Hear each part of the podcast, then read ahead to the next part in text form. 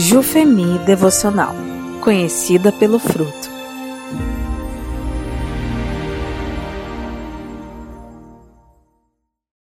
Dia 40 Aprendendo a Controlar-se, por Ingrid Grun Pinheiro. Texto base de Provérbios 25 28. Como a cidade com seus muros derrubados, assim é quem não sabe dominar-se.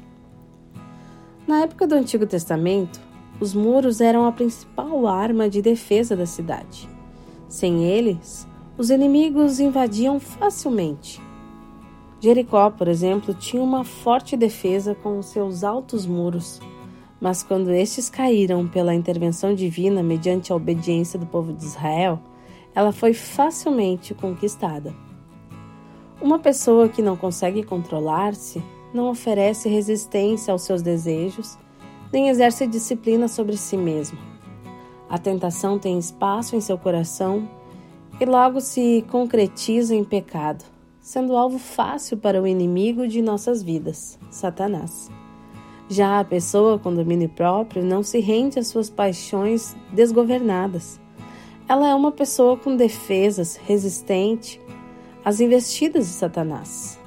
Barclay define o domínio próprio como vitória sobre o desejo, Conseguir dominar-se requer autorrestrição, autodisciplina e abnegação.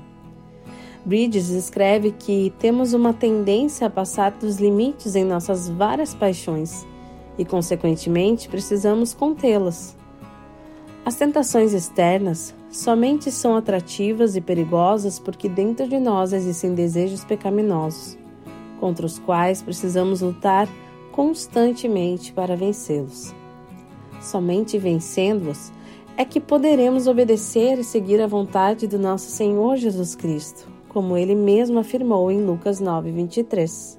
Jesus dizia a todos: Se alguém quiser acompanhar-me, negue-se a si mesmo, tome diariamente a sua cruz e siga-me. Negar-se a si mesmo tem a ver com dizer não aos nossos próprios desejos. O domínio próprio afeta muitos aspectos de nossa vida.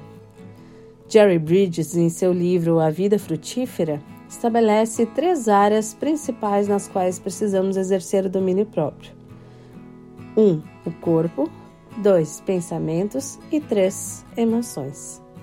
Neste devocional, refletiremos sobre a primeira. Em relação ao corpo, são três as áreas de tentação: gula, comida e bebida, preguiça e imoralidade ou impureza sexual. Deus planejou que usufruíssemos das coisas físicas dessa vida. Tanto é que criou árvores que eram bonitas e também boas para comer. Gênesis 2:9. Infelizmente, o pecado corrompeu as bênçãos naturais, bem como os nossos desejos que muitas vezes acabam nos dominando. A maior parte de nós provavelmente não tem problema com embriaguez, mas quantas de nós tendem a passar da conta com a comida? E a preguiça? É bem provável que, ao pensar em nossos dias atarefados, facilmente concluímos que não a temos. Mas e na questão espiritual? Vejamos Jesus após um dia super atarefado. De madrugada, quando ainda estava escuro, Jesus levantou-se, saiu de casa e foi para um lugar deserto onde ficou orando. Marcos 1,35. Estamos dispostas a nos levantar cedo para orar ao invés de dormir um pouco mais? Principalmente após um dia exaustivo? E mesmo para quem o faz, será que temos o mesmo domínio próprio para cuidar de nosso corpo, tendo tempos de descanso e praticando exercícios físicos? Outro aspecto importante é o da imoralidade, que não abrange apenas a questão física, mas também a nossa mente. Muitas vezes não temos praticado atitudes imorais e levianas, mas não nos importamos com as cenas imorais que vemos nas telas em nossas casas? Você tem procurado exercer o domínio próprio no dia a dia ou simplesmente tem se deixado levar pela situação do momento?